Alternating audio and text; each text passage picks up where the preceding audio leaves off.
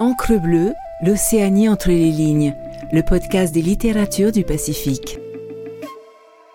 Écoutez Encre bleue, c'est s'amarrer dans le Pacifique pour une minute, pour une heure avec un texte, un auteur. L'Association des éditeurs de Tahiti et des îles organise depuis plus de 20 ans le Salon du livre de Tahiti, Lire en Polynésie. Public, lecteurs, auteurs, éditeurs, petits et grands se retrouvent au pied du Tumora, le bagnan de la Maison de la Culture de Papeete, pendant quatre jours pour fêter la littérature d'ici et d'ailleurs. Le podcast Encre Bleue vous propose de revivre ces moments d'échange avec les nombreux auteurs présents à cette occasion dans les épisodes hors série Rencontres au pied du Bagnan. Itinéraire d'une plume polynésienne avec Titawa Peu, rencontre animée par Marie Valeux. Bienvenue sur le Pépé pour itinéraire d'une plume polynésienne incisive avec Titawa Peu et qui aura comme interlocutrice Marie Valeux. Donc je laisse la place et je reviendrai embêter tout à l'heure pour les questions. Merci Hélanie, merci à tous. Euh, Rebonjour euh, à ceux que je, que je revois encore euh, à ce moment. Merci d'être là pour, pour cette rencontre. Cette rencontre propose justement de revenir sur l'itinéraire d'une plume incisive, euh, en l'occurrence celle de Titawa Peu. Titawa, bonjour. Yorana Mariva, Yorana à tous. Merci d'être là. Merci d'avoir accepté cette, euh, cette rencontre et, euh, et de- et d'avoir accepté de te, de te livrer un peu, et de, surtout sur ton, sur ton parcours euh, avec nous. Merci à vous de m'inviter. Donc, euh, on, on disait euh, juste avant, là, on discutait un peu pour euh, amorcer ce- cette rencontre. Tu es né en Nouvelle-Calédonie. Donc, ouais, tu es né en Nouvelle-Calédonie en 1975. Euh, à quel âge tu reviens à Tahiti? On est en 1977 quand bah, ma petite famille et moi, on prend le, le super paquebot qui s'appelle le Tahitien. Le Tahitien. Voilà. D'accord. Et euh, tu, reviens, tu grandis, tu fais ta scolarité euh, ici, à, ici à Tahiti. Euh, dans ces années-là, dans cette partie donc, de l'école, le collège, le lycée, il y a. quels sont les. Quels sont les, événements qui, qui ont les événements les événements qui ont qui ont qui ont formaté ou qui ont fondé euh, ou participé à la fondation peut-être de, de, ta pensée?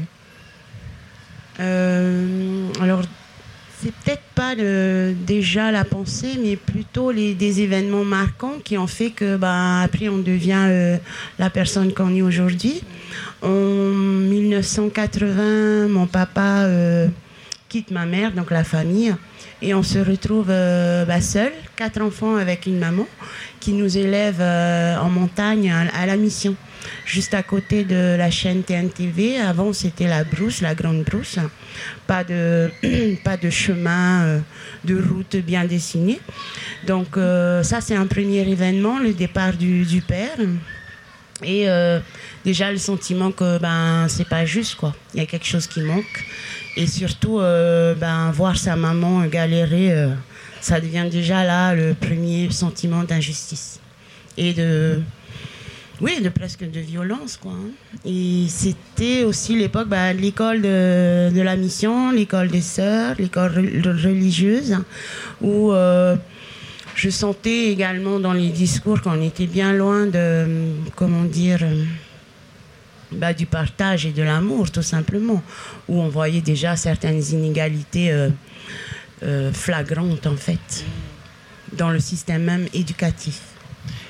Du coup, tu fais, en fait, tu as fait ta scolarité dans euh, l'éducation Catholique. catholique. D'accord. ok. Et ok, donc tout ça t'amène au final euh, euh, à, des, à des études euh, supérieures de, de, philosophie. En fait, enfin, je ne sais pas si beaucoup le savent, hein, mais moi, en tout cas, quand je l'ai su, j'ai été impressionnée.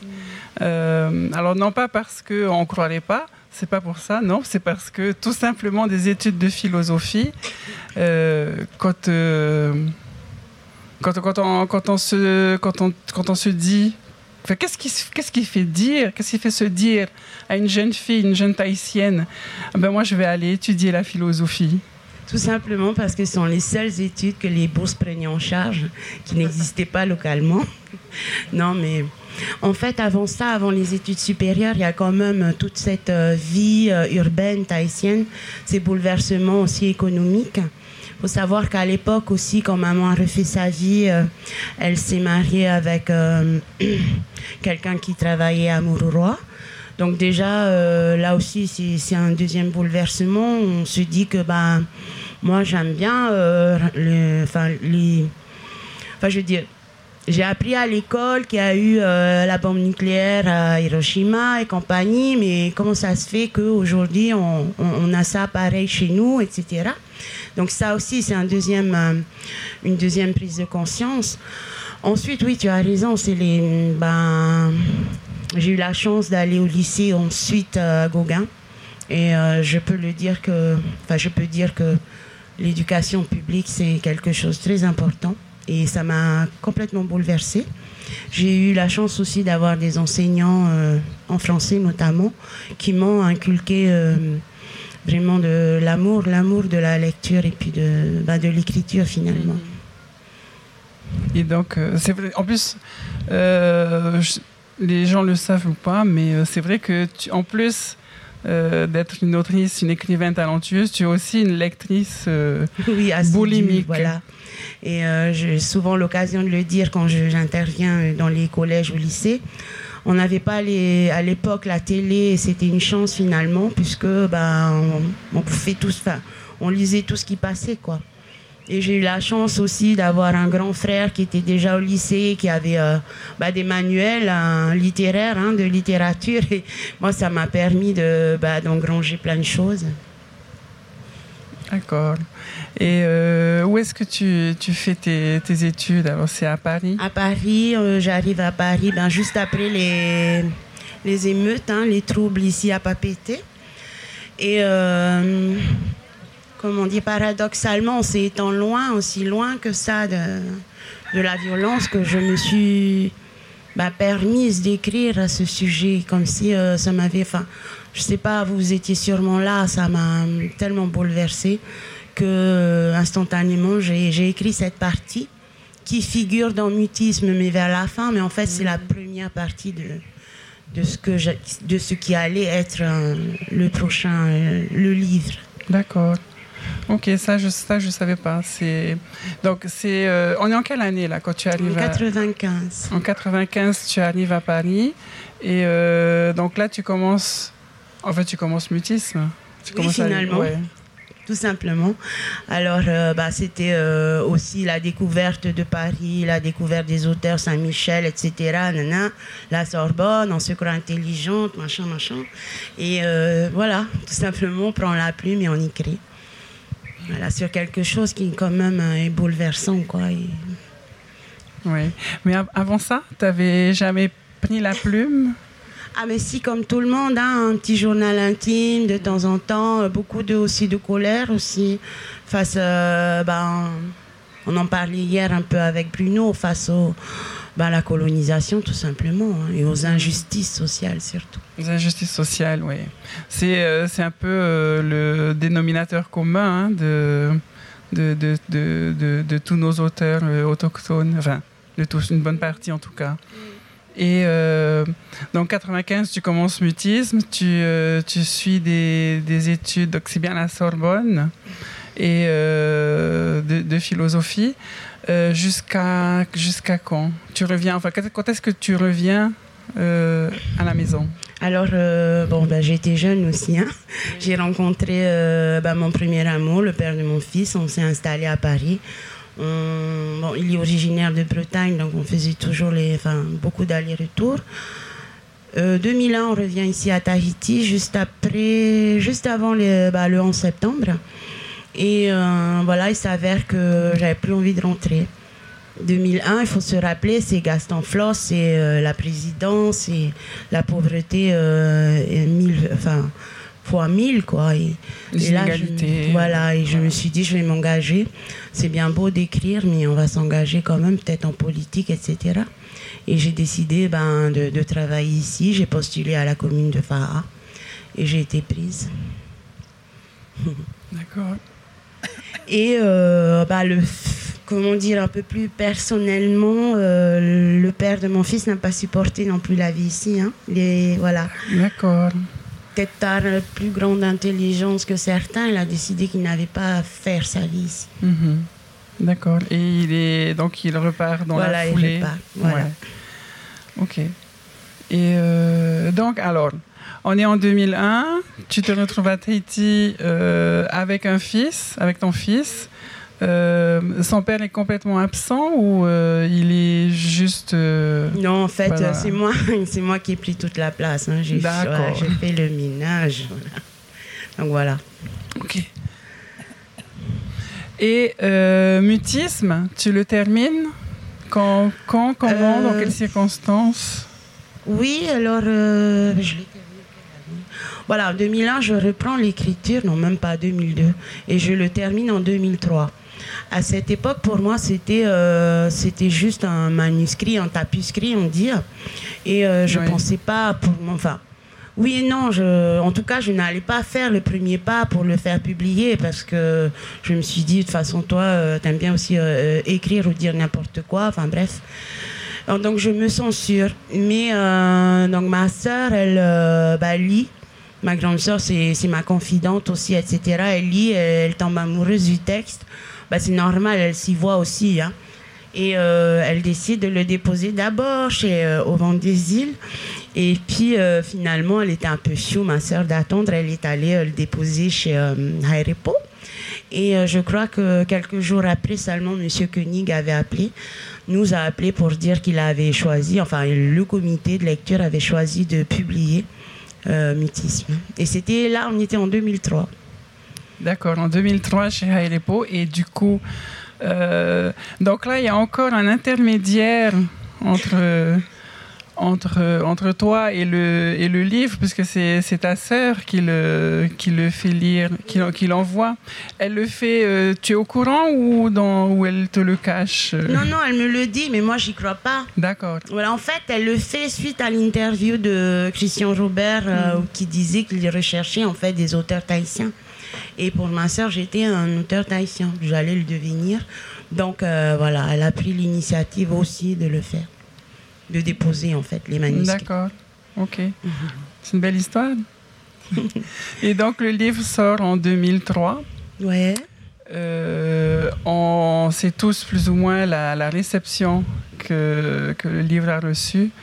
Euh, alors sans entrer dans, dans, les détails trop personnels, comment tu l'as vécu? euh, ben Déjà j'étais jeune je sais pas. Oui, 2003, on rappelle, tu n'avais pas encore 30 ans. Hein. Non, non. Euh, enfin, c'est quand même un peu âgé aussi. Hein, mais euh, comment je l'ai reçu? Bah, Une fierté quand même. Mais en même temps, euh, enfin, il y a quand même une partie des, de, de, de, la réception qui était négative. Hein. Là, on était, je pense Enfin, bien dans des années encore coloniales, coloniales hein, je sais pas, une ambiance encore euh, assez euh, réfractaire à, la parole, à la parole libérée en fait. Et donc j'avais reçu carrément euh, un courrier anonyme, enfin avec toujours les, les mêmes conneries, hein, mais qu'est-ce que vous allez devenir sans nous, etc. grâce à nous, vous avez appris à écrire, machin, machin, machin. Voilà, donc moi ça m'a paru assez, assez fort. Et puis même en même temps, euh, j'avais aussi, j'étais un peu gênée par le côté aussi euh, de, nous-mêmes. Hein, où j'ai eu alors euh, bah, la radio Tefana par exemple, on me disait mais pourquoi tu écris sur nous Tu n'as pas à le faire, ce sont des secrets, etc. Je dis non mais les gens, un jour on va arrêter aussi de se faire écrire par les autres. Hein. Je dis c'est pas pour Ama qui vont venir écrire sur toi quand même. Voilà, enfin c'était mitigé en même temps. En même temps, c'était quand même une nouveauté, je crois, dans le, dans le paysage euh, artistique, littéraire local. Hmm. Oui, je suis tout à fait d'accord avec toi et je pense aussi que euh, on oublie facilement aujourd'hui, on a tellement l'habitude de s'exprimer un peu à tort et à travers, plus souvent à travers qu'autre chose, mais euh, qu'on oublie facilement et qu'on ne se rend pas compte à quel point c'est un privilège et que euh, bah, des gens comme toi ou, Chantal qui avaient ouvert euh, cette, voie et combien en fait ça n'a pas été facile Non, pas du tout. Et en plus, j'ai oublié de préciser qu'à l'époque aussi, j'écrivais dans le journal Toéré. C'était. J'allais en parler. Oui, vas-y, c'est très bien, ça tombe à pic. voilà, c'était vraiment l'époque ben, la toute-puissance hein, de, du régime autonomiste, une espèce de, de chape de plan encore, le GIP, etc. Je me rappelle du premier salon du livre à Toata. On était, euh, enfin, il y avait du, des GIP un peu partout. Tu avais juste peur de péter, quoi. Hein. Toi, des, là à t'observer. Et puis, c'était aussi l'époque de Floss et euh, des, des, renseignements généraux, enfin, renseignements secrets, je sais pas quoi. Euh. Donc voilà, une espèce aussi de. En même temps, de. Ça, ça présageait du Taoui 2004, mais en même temps, il fallait quand même faire gaffe, quoi. Mm-hmm. On peut pas, on pouvait pas non plus tout dire, mais bon. Je crois que c'est la jeunesse aussi qui permet ça, où tu as une espèce de licence, et puis tu te dis, bah, de toute façon, à quoi ça sert de tout cacher, quoi. Hein? Ouais. Ouais, vrai. Tous ces, tous ces non-dits qui mènent finalement à pas, l'explosion, je sais pas comment, comment le, qualifier, mais euh, justement le, le Taoui en 2004, pour lequel euh, tu t'engages politiquement à, ce, à, cette époque avec, euh, avec le Tarini. Est-ce que, bon, forcément, d'un point de vue philosophique et dans la pensée, ça, ça, marque quelque chose et ça porte quelque chose. D'un point de vue littéraire, est-ce que ça, ça, ça, t'a fait quelque chose, ça t'a fait changer des choses, ou ça t'a fait évoluer, je sais pas.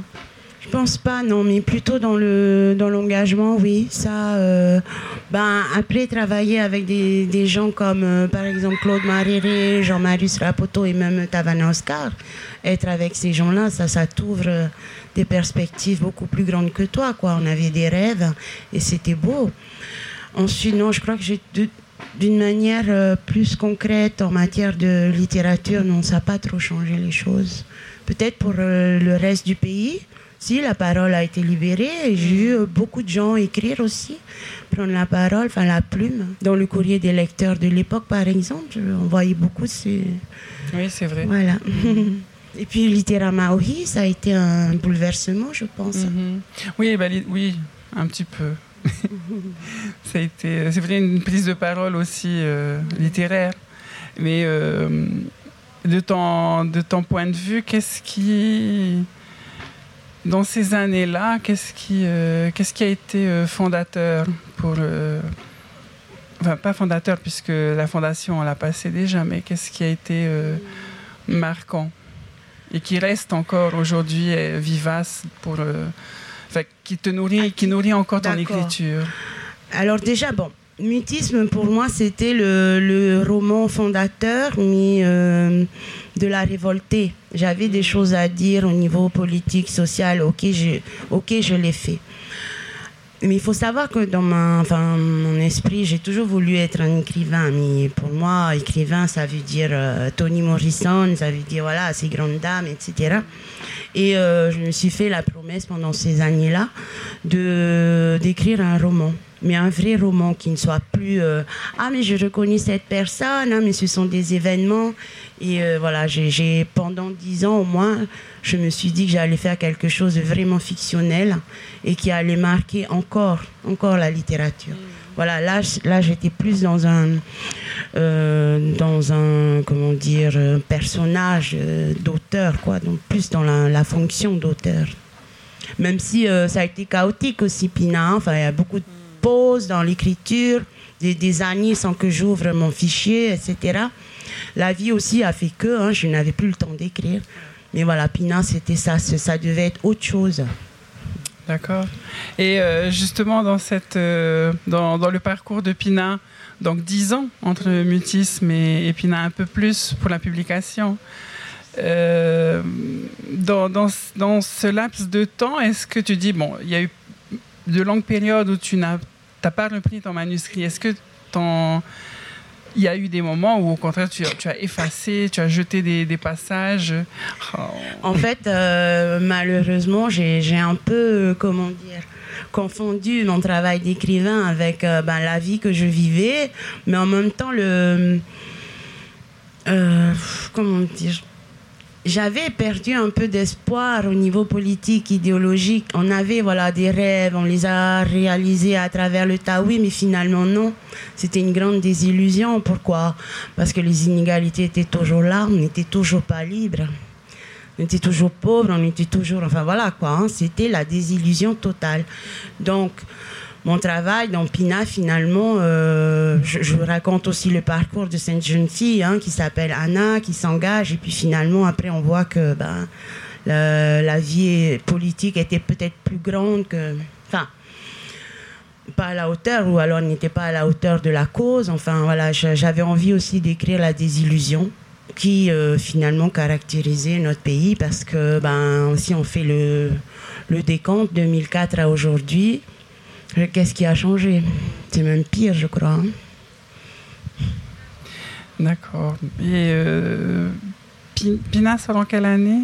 2016. 2016. Ok, donc un peu plus de 10 ans que après, euh, après mutisme.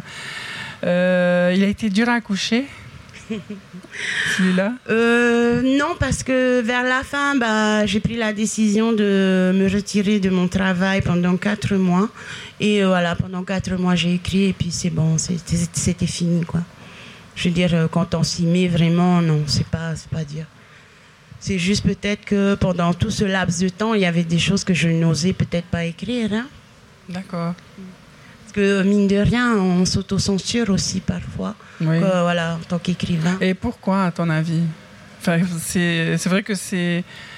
Alors, je suis pas écrivaine, mais j'écris. Je suis, j'écris des choses et c'est pareil. Hein, j'ai ce sentiment-là aussi de beaucoup euh, censurer. Pourquoi est-ce que selon toi? Voilà. En fait, euh, comme je le disais tout à l'heure, la réception du mutisme, à un moment, ça m'a fait peur. Hein. Bon, c'était mitigé, mais en même temps, je, je savais qu'on m'attendait au tournant. Après mutisme, il fallait que je fasse, soit je ne fasse rien, soit je fasse quelque chose de beau, enfin, mm. Qui, qui, mérite, quoi, enfin, qui en vaille la peine, quoi, d'attendre aussi longtemps. Et voilà, j'ai quand même souffert de, voilà, de, de peut-être pas des critiques, mais des petites moqueries. Ah, mais tu es sûr que tu es un auteur, tu es sûr que tu es écrivain? Et puis là, moi, j'ai. Voilà quoi, j'ai aussi ce petit côté euh, pas sûr de moi, manque de confiance. Et puis voilà. Voilà, c'est ça qui a fait en fait que été freinée. Parfois. D'accord. Et euh, alors, Pina sort en 2016. La réception est formidable chez Au vent des îles. Hein finalement a cru en Pinin. Hein. Et euh, donc voilà, la, réception du, roman est extraordinaire. Enfin, moi, c'est le sentiment que, j'en ai. Hein. Euh, qu'est-ce que tu qu'est-ce que tu pourrais en dire en fait de, de, ce, de cette période-là quand le livre sort que... Bah écoutez, franchement, euh, depuis quelque temps, j'y repense et c'est impressionnant parce que euh, bon, j'étais toujours à la mairie de Fa'a et pendant deux ou trois semaines, j'avais des femmes qui venaient me voir, qui avaient lu. Et là, j'entends, j'entends pour la première fois, moi aussi, moi aussi. En fait, finalement, ça veut dire MeToo, c'est toutes les, bah, tous les abus faits, faits aux femmes, quoi. Et je me suis dit, mince alors, avait aussi libéré une certaine parole sur, par exemple, les violences euh, non seulement intrafamiliales, mais les violences faites aux filles à travers le viol des enfants. Je me suis dit, mais ça, en fait, c'est MeToo et tu avais commencé un peu MeToo avant. Et euh, voilà, c'est ça qui m'a le plus touchée voilà, beaucoup d'émotions, beaucoup d'émotions pour cette partie d'un lectorat qui, qui s'était retrouvé dans, dans l'histoire de Pina, de cette jeune fille-là. De, oui, oui. Comment, émotionnellement, psychologiquement, comment tu gères ça, toi? Ça va. Ça va. Je trouve que ça va. Hein, que... parfois, j'ai l'air. Ça pourrait être pire, en tout cas. voilà, parfois, j'ai l'air de péter un câble, non? Ouais, si, sur Facebook. Oh, ouais, pas grave.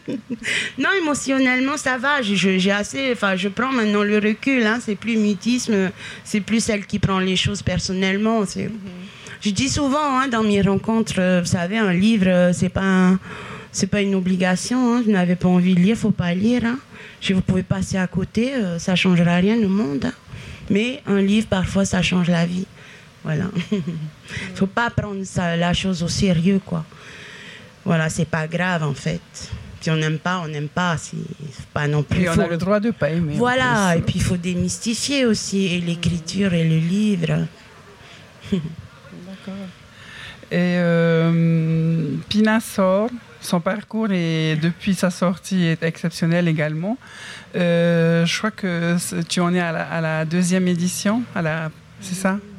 Troisième. Dis. Et, euh, et en plus, j'ai cru comprendre qu'il allait être ou qu'il est traduit en anglais. Oui, alors euh, c'est un truc euh, totalement inattendu. Donc Pina, voilà, a été traduit en anglais. Donc mon éditeur a eu les épreuves et tout, et devrait sortir dans une maison d'édition new-yorkaise en mai 2022. Alors l'histoire de cette traduction, elle est, elle est Attends, formidable. ça s'applaudit. Hein. L'histoire de cette traduction, elle, est assez formidable puisque le traducteur a pris lui-même la peine de prendre contact avec euh, l'éditeur pour dire euh, qu'il veut absolument euh, le traduire. Et c'est quelqu'un de, de très connu à New York, spécial, enfin en Amérique, quoi. hein. Et qui a l'habitude de, de traduire des romans, euh, qu'on dit, enfin des romans engagés euh, d'outre-mer, en fait. Et euh, j'oubliais aussi de dire, avant, euh, avant cette, euh, l'aventure de cette traduction, il y a eu euh, le prix Eugène Daby. Voilà, c'est Euh, un prix euh, qu'on dit euh, populiste en fait, Oui, meilleur roman du populiste. meilleur roman populiste. Voilà. Et, euh, voilà, tu peux en parler? Pareil, là aussi, c'est euh, c'est un ami qui écrit, euh, donc qui a décidé de le présenter euh, bah, au prix en 2017 hein, parce que en fait le prix populiste se récompense les romans euh, contemporains qui parlent de la société euh, vraiment euh, bah, qui parlent des gens du bas tout simplement et voilà qu'on met à la lumière voilà tout simplement du peuple. Et euh, le comité de lecture est tombé amoureux de Pina et ils m'ont décerné le prix en 2017 Et on le comprend. Oui. Et euh, voilà, donc le, le prix en 2017, la traduction, euh, enfin la troisième édition cette année, la traduction également ce- cette année. Euh, ça fait déjà une belle carrière hein, pour, pour un seul livre. Est-ce que. que c'est quoi la suite? Est-ce que tu as, des, des, des trucs à nous, nous Aucune dévoiler idée, avant? mais je suis sûre que Netflix va vouloir acheter les droits. hein. Très bien. hein. Je sais pas, aucune idée. Ou peut-être, si, peut-être, on ne sait jamais. On sait jamais. Et, euh, et donc là, aujourd'hui, au- on est en novembre 2021. Euh, le mois dernier, ou il y a deux mois, je ne sais plus, il y a eu euh, une autre grande annonce aussi, puisque tu es la lauréate euh, de la première résidence d'écriture organisée en Polynésie par euh, l'AETI. Oui, voilà. Ouais. Et donc, ben, déjà, félicitations. On peut encore l'applaudir. Oui, c'est exact, mais en fait, j'aimerais aussi euh, revenir bah, sur ces, euh, comment dire, sur ces résidences euh, d'écriture et féliciter euh, l'association des éditeurs, dont Monsieur Christian Robert et aussi le ministère de la Culture, qui, je trouve, depuis quelques années, fait un super boulot à l'adresse des artistes, et ça, c'est vraiment, vraiment formidable. Juste aussi vous informer que pour la, il y a eu d'abord euh, la résidence euh, pour la Cité internationale de Paris. C'était l'été Oui. dernier. Et malheureusement, donc j'avais été retenue aussi, mais je n'ai pas pu m'y rendre euh, pour euh, raisons personnelles. Et euh, c'est pour ça que je me suis décidée plutôt à, hum, comment dire, à concourir pour la résidence locale.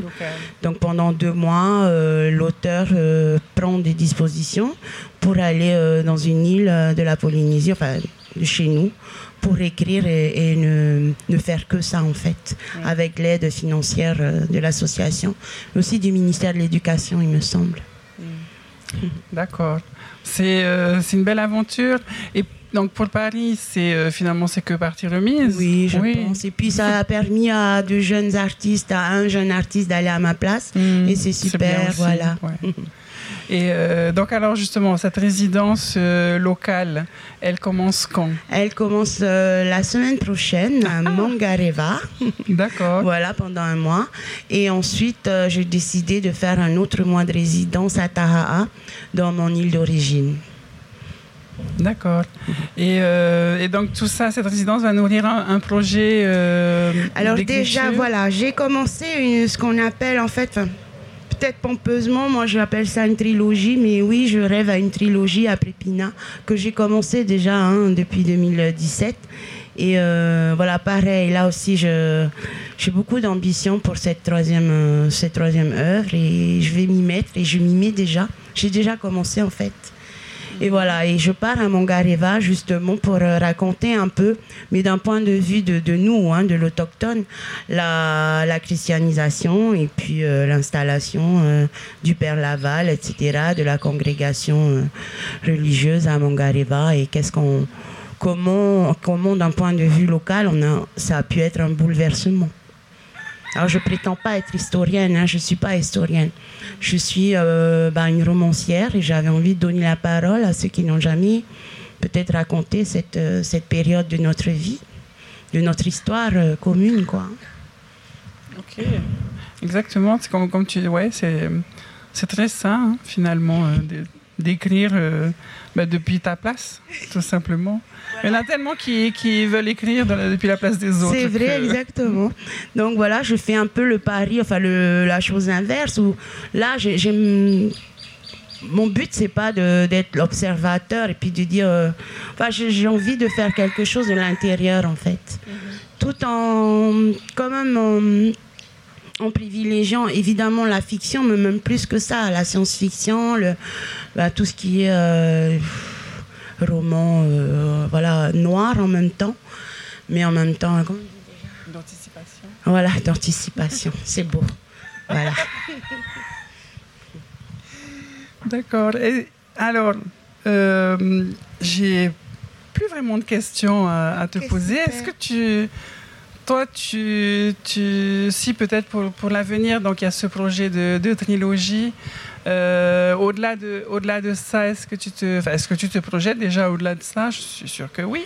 Mais bon, ou peut-être que pas. Mais, mais si tu le, si tu le, là, si tu le faisais, qu'est-ce que, qu'est-ce que tu imaginerais non, en fait, ça fait quelques jours déjà que j'y pense et euh, ça, euh, je vais le dire à Bruno Sora, il m'énerve parce qu'il m'a bouleversé avec des Français et des Tahitiens opus 2. Je me suis dit, mais tu vas devenir encore plus extrême, c'est encore plus quoi. Est-ce que c'est possible hein? Et euh, il parlait hier et j'étais en train de, enfin j'étais complètement euh, triste parce que je me suis dit mais punaise quel est l'avenir de ce pays? T'as l'impression qu'on on sera bloqué une espèce de, de, colonie en plus déjà euh, consentie. déjà là ça fait mal. Mais quel, quel devenir institutionnel on aura quand on regarde ce qui se passe ou qui ne se passe pas dans ce pays? Euh, waouh, peut-être qu'à travers mes romans, moi j'avais envie aussi de, proposer une autre société qui soit qui, qui, décide de sortir de cette espèce d'impasse parce que j'ai l'impression que c'est une impasse hein, où on est euh, voilà chacun dans son tas de peuples qui vivent ensemble sans, se connaître et puis euh, je pense qu'à un moment donné soit on rentre en collision, soit voilà, ça va devenir le no man's land. Et c'est un des thèmes que je vais aborder pour, pour euh, mon futur euh, roman. Voilà, voilà, quel devenir institutionnel aussi pour ce pays. Ok, ça promet. Hein euh, voilà, alors est-ce qu'il y a quelque chose que j'oublie, que tu voudrais rajouter avant de passer aux questions du public, je veux dire? Non, ça va. alors, des questions dans, dans le public, je suis sûr qu'il y en a plein. C'est le moment. Oula. C'est violent. Alors, euh, bon, euh, déjà, le sifflement avait une question, mais alors, est-ce que quelqu'un euh, est désireux d'interagir avec Titawa Bonjour. Bonjour Titawa et merci, merci beaucoup d'abord pour, pour tes deux romans qui m'ont profondément bouleversée. Je, voulais apprendre à connaître un petit peu l'identité polynésienne et j'ai l'impression que c'est grâce à tes romans que j'ai pu la toucher du doigt. Et dans, dans, Pina, je trouve qu'il y a des passages que j'ai trouvé vraiment très durs à lire et je me demandais où est-ce qu'on puise la force de, de pouvoir écrire ce, ce, genre de passage et de pouvoir raconter l'indicible quelque part. C'est vrai que oui, j'ai oublié de dire, Mareva, les, les, longs moments de pause dans l'écriture de Pina sont souvent dus aussi également à ces scènes euh, trop difficiles. Je sais même à la relecture, c'est hyper. Euh, mais en même temps, c'était obligatoire, passage obligatoire, sinon ça n'allait, Pina n'allait pas avoir, euh, n'allait pas pouvoir se faire. Ou on puisse ça j'ai envie de dire dans le désespoir, mais, mais pas seulement dans, dans l'amour de ce pays. Tu l'aimes tellement ce pays qu'il y a des choses que tu dois. C'est comme une plaie, tu vois, quand tu vas. Ben, excusez-moi de l'image, quand tu vas enlever le puce, c'est dégueulasse, mais il va falloir quand même euh, ben, guérir ces choses-là. Je pense que c'est voilà, mon tellement grand amour pour ce pays. Des fois, j'en pleure. Je dis, mais t'es bête ou quoi? Ce pays, il en a rien à foutre de toi. Et puis toi, t'es. non, mais vraiment. Voilà. Non, c'est l'amour tout simplement de mon pays. Et, puis euh, cette vie en fait de, quartier qui, tend à disparaître, hein, je pense. Hein. Cette vie euh, communautaire. Euh, voilà. Oui, voix. je voulais te dire que j'avais vraiment énormément aimé ton mutisme quand il est sorti. Oui. Énormément. Je me suis dit que tu avais une parole vraie, un peu comme Chantal dans L'île des rêves écrasés, tu vois. C'est-à-dire, effectivement, il faut mettre les doigts hein, sur les choses. Et j'étais très contente quand j'ai vu sortir Pina aussi, parce que, euh, bon, on attendait un peu la suite, mais c'est la vie, hein, je veux dire, qui, on avait déjà parlé ensemble, tu étais occupé hein, par plein de choses. Et là, je crois que tu vas mettre le doigt sur. Euh, j'ai pas assisté à la conférence de, Bruno Sora hier et j'ai pas lu son bouquin. Je suis arrivée juste à la fin. Mmh. Et je l'ai entendu parler euh, de, du fait qu'il y avait des gens, justement, qui ne pouvaient plus vivre euh, dans, dans, Tahiti même euh, à cause de la spéculation immobilière. Hein. Et on a le problème à Montréal avec le, rachat enfin, par des milliardaires hein, qui, vont, qui, qui, risquent de faire une espèce de, de comment dire, de, de lieu de distraction pour riches. Et on se demande où les autochtones vont se... Et je crois que là, enfin, dans ce que tu viens de dire, ce que je trouve très intéressant, c'est que tu mets le doigt sur une contradiction. Parce que moi, je vis depuis 21 ans ici. Bon, je m'intéresse beaucoup au bilinguisme, à tous ces trucs-là. Et on a quand même l'impression d'une contradiction. C'est-à-dire, à la fois, les choses sont pires, effectivement, dans certains domaines. Et il y a au niveau de l'éducation, il y a une régression, c'est-à-dire il n'y a plus d'autonomie. Et en même temps, et en même temps, on a quand même l'impression que le, renouveau culturel polynésien avance. On a quand même, euh, il y a quand même les, langues tahitiennes qui prennent plus de place à l'école. Bon, ça, ça a été grâce à Jean-Marius Rapoto, d'ailleurs, avec qui j'ai travaillé à une époque, qui a impulsé beaucoup de choses. Et donc, on est dans une espèce de. Moi, j'ai l'impression qu'on est dans un nœud. Et euh, après, comment ça va se dénouer J'en sais rien. Hein, ça dépend des gens. Hein. Euh, moi, je sais que j'ai vécu euh, très, comment dire, j'étais très choquée par euh, la campagne des municipales que j'ai vue de très près à Montréal parce que j'avais des proches qui étaient dedans, en voyant toute la corruption qu'il y avait, enfin tout ça, et on, se demande comment la Polynésie va arriver à. je pense que tu vas sûrement nous apporter des pistes dans ton prochain roman. Aucune idée, mais c'est vrai que voilà, on, est dans une espèce de nœud au carrefour de, on ne sait même pas quoi. Et c'est ça qui est terrible, c'est que je sais pas parce que peut-être qu'ailleurs les gens se révoltent, mais le problème c'est qu'on se révolte pas nous. On va danser sur la plage là-bas pour dire qu'on n'est pas content. Enfin, je, sais pas. Est-ce que c'est, je veux pas juger, mais voilà, donc un grand point d'interrogation. Bonjour Titawa. euh, enfin, inutile de te dire que j'ai énormément apprécié tes deux livres, tes deux romans. Euh, et tu parlais à propos de Pina, de, du mouvement MeToo. Et tu as dit finalement, je l'ai je l'ai anticipé. Enfin. Mais, tu vois, euh, et je, me demandais, parce que je vois par exemple quelqu'un comme Dewe Gorodé en Nouvelle-Calédonie, qui a une position féministe de plus en plus euh, affirmée.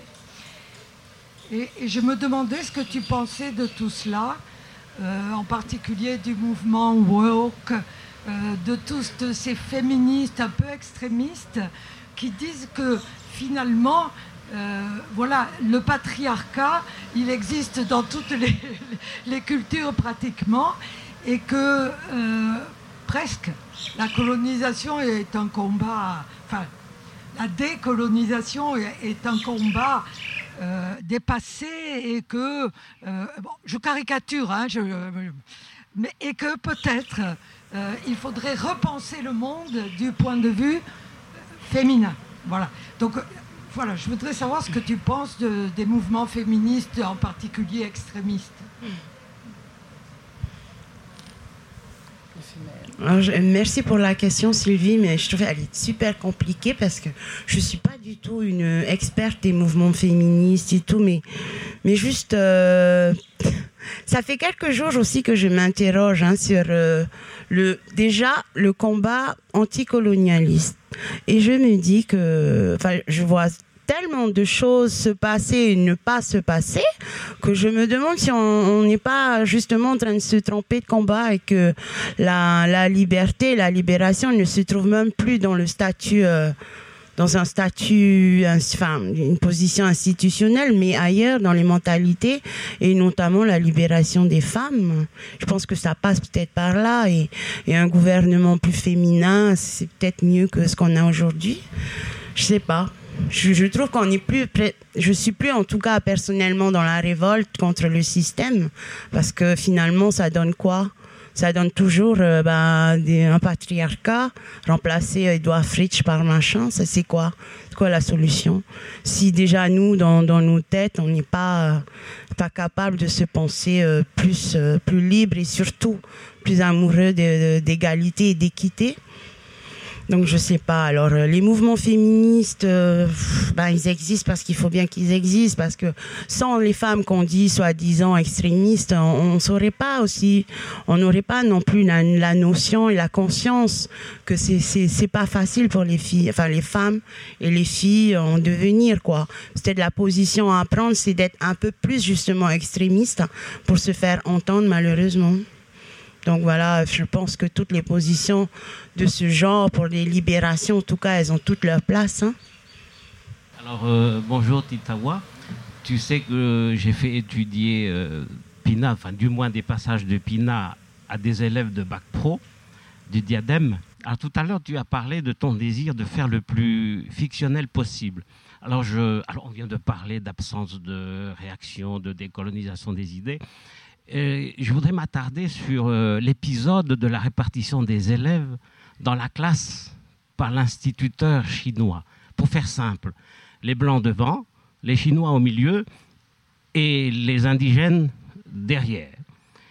Et si je te dis qu'une bonne partie des élèves m'ont quand même dit que c'était ben, c'est normal, je ne dis pas tout le monde, hein, il y a quand même une partie, je ne dirais pas la majorité, qui, a dit que c'était scandaleux. Mais il y en a qui ont dit, mais, c'est normal. Ah bon? Et pourquoi c'est normal? Bah Parce que les Blancs sont intelligents, les Chinois sont derrière, et nous sommes, euh, ils ont presque dire, bêtes. D'abord, que penses-tu de ça? Tu auras certainement une question, une réponse à me donner, mais rien que pour ça, moi je te dis, rien que pour cet épisode, mais j'aurai d'autres choses à dire sur d'autres épisodes, rien que pour ça, tu as fait œuvre utile. Pour leur dire, il faut vous enlever cette idée de votre tête. Vous n'êtes pas euh, plus bête que les Chinois et les Blancs. Ils sont, vous êtes aussi intelligents qu'eux. D'ailleurs, moi, en tant que professeur, je suis aussi intelligent que mes collègues blancs et chinois. Je n'ai rien à leur envier. Et vous devez faire la même chose et penser la même chose. Quelle est ta réponse? Non, mais je dirais que c'est l'essence même aussi de mon engagement dans l'écriture, c'est que nous, on, se doit, enfin, j'ai envie que mon peuple recommence à avoir foi en lui, à s'aimer d'abord. Et voilà, quoi. C'est, en fait, c'est quotidien, c'est, un combat quotidien. Je dis encore souvent à mon fils, pas trop à ma fille, parce que je pense qu'elle est pire que moi. Je dis, il y a des, des comment s'appelle, des préjugés qu'on vous a mis dans la tête. Et euh, c'est normal que enfin, je presque normal qu'aujourd'hui vous y croyez, mais stop, maintenant on casse les codes, on casse tout, quoi. C'est pour nous, c'est pour notre peuple. Et voilà, le premier engagement aussi dans l'écriture, c'est ça, c'est se redécouvrir d'abord nous-mêmes. Et euh, voilà, sans hiérarchiser, etc. Mais dire les injustices pour que ça change, sinon ça changera jamais. Hein. Je pense aussi, euh, pour revenir à l'éducation, qu'on a aussi un rôle en tant qu'éducateur. C'est peut-être aussi, euh, quand on est passionné de livres, hein, c'est faire connaître euh, hors programme littéraire ben, des auteurs comme Glissant, toute cette génération d'auteurs de, la libération, c'est important. Moi, j'ai pas eu la chance de connaître ça au collège ou au lycée. Il a fallu que j'aille à Paris pour, pour lire les auteurs de la libération et c'est un peu dommage. Peut-être qu'aujourd'hui, on devrait penser à ça dans les écoles, enfin les collèges, les lycées. Et à côté, bon, il y a Henri Hiro, c'est sûr, mais il y a aussi les, les mouvements de, libération quoi, planétaire.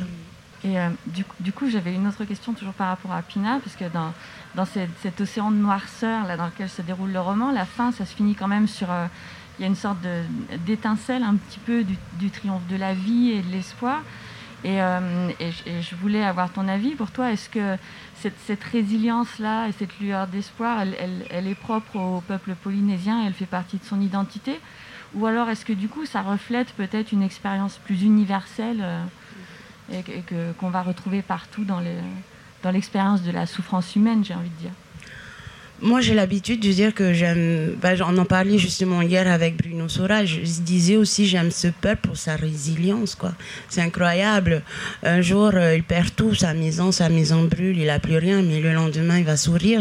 moi, j'en suis incapable. Donc, Pina, c'était aussi. J'avais pris le longa. Enfin, en fait, j'avais deux choix. Soit elle mourait, hein, c'était déjà dès le début, elle devait mourir, soit, soit non, soit il y avait l'espoir, la lumière. Puis je me suis dit, bon, c'est bon quand même aussi.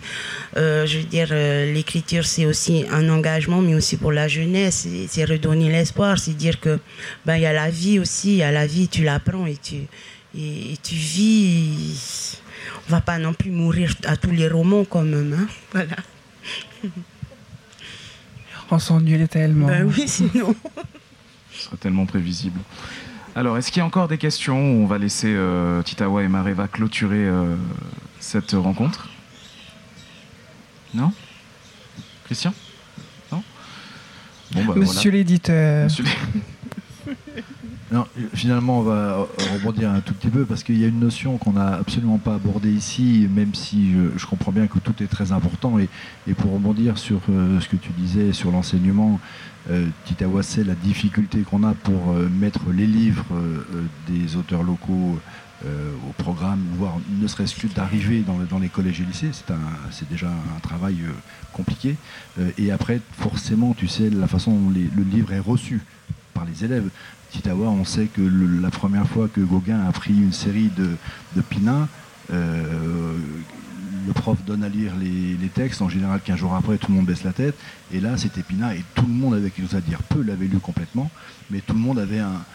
s'était reconnu quelque part dans ce bouquin, et ce qui change l'atmosphère, j'imagine, dans une classe de français où il y a un dialogue qui se fait tout de suite. Donc ça, c'était un premier point. Et c'est très important en local. Mais il y a quand même une notion, et Titawa est, une femme modeste, mais euh, la voix, la plume incisive, soit-elle de Titawa, a aussi une place et elle résonne également euh, à l'extérieur, effectivement euh, aux États-Unis très vite, mais en France également. Et il n'y en, en, a pas tant que ça, des livres qui ont cette résonance. Euh, Titawa euh, rentre euh, d'un salon, c'est aussi un travail, on est bien d'accord, mais Titawa, lorsque Pina sort, il y a des articles dans Marianne, il y a des articles dans la presse nationale.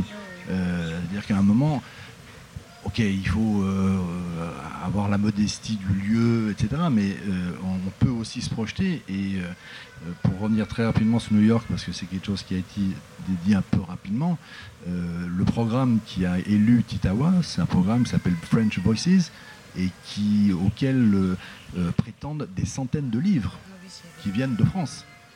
et c'est Titawa qui, qui est prise. Euh, qui vient peut-être de France, assez à Bruno d'en décider. Mais, mais, la réalité, elle est là, c'est que cette voix, on va dire francophone si vous voulez, mais elle, elle est élue euh, au milieu de, centaines d'autres livres qui viennent de grands éditeurs de France. Donc euh, voilà, c'est pas rien. C'est-à-dire qu'il y a une résonance qui, est au-delà de, du pays. C'est juste que je voulais apporter cette, cette dimension plus grande même que le qu'à Tahiti. Désolé. Mais ça, c'est grâce au travail de mon éditeur aussi. Hein. Merci. bon, bah, je, je, vous laisse la parole, Mariva et Titawa, pour finir, euh, finir cette. Euh, j'ai pas grand chose à rajouter. J'ai passé un, vraiment un très bon moment, Titawa. Merci infiniment. Merci, Mariva. Pour, pour, ta générosité, pour, pour ta présence aujourd'hui. Et, et pour, euh, et pour tous ces espoirs au final, parce que on parle d'une plume incisive euh, en te, en, te décrivant, mais euh, enfin, on décrit une plume, une plume incisive en, te, en parlant de toi, mais c'est surtout une plume pleine d'espoir. c'est en tout cas le sentiment que, que je garde de, de de, tes romans et puis de, parce que même au-delà des romans de tous les moments qu'on a échangé où on a échangé toi et mm. moi c'est euh, euh, c'est vraiment le, sentiment qui, qui, me reste. Donc merci infiniment. Oui merci à vous peut-être euh, c'est ta faute Mariva tu l'as dit ici ben oui. Je t'ai dit je suis gourmande. Donc voilà on va on va finir là-dessus du coup? Oui, ben, je voudrais juste remercier tout le monde d'avoir pris euh, de son temps sur, un, sur votre dimanche, d'être venu. C'est vraiment gentil. Hein. il faut, euh, il faut applaudir, du coup, euh, j'allais le dire. Et n'oubliez pas que, du coup, tu vas avoir une dédicace, là, dans quelques instants, juste sous le, sous le grand chapiteau. Donc voilà, si vous voulez faire dédicacer votre livre, n'hésitez pas à faire un petit tour sous le grand chapiteau pour rejoindre Titao.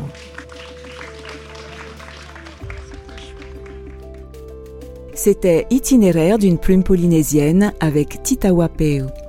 Merci d'avoir écouté cet épisode. N'hésitez pas à naviguer sur Encre Bleue pour découvrir d'autres murmures de livres et les nombreuses discussions d'auteurs et autrices du Pacifique. Retrouvez-nous sur toutes les plateformes d'écoute et sur le site lireenpolynésie.pf. Maruru et Yaorana.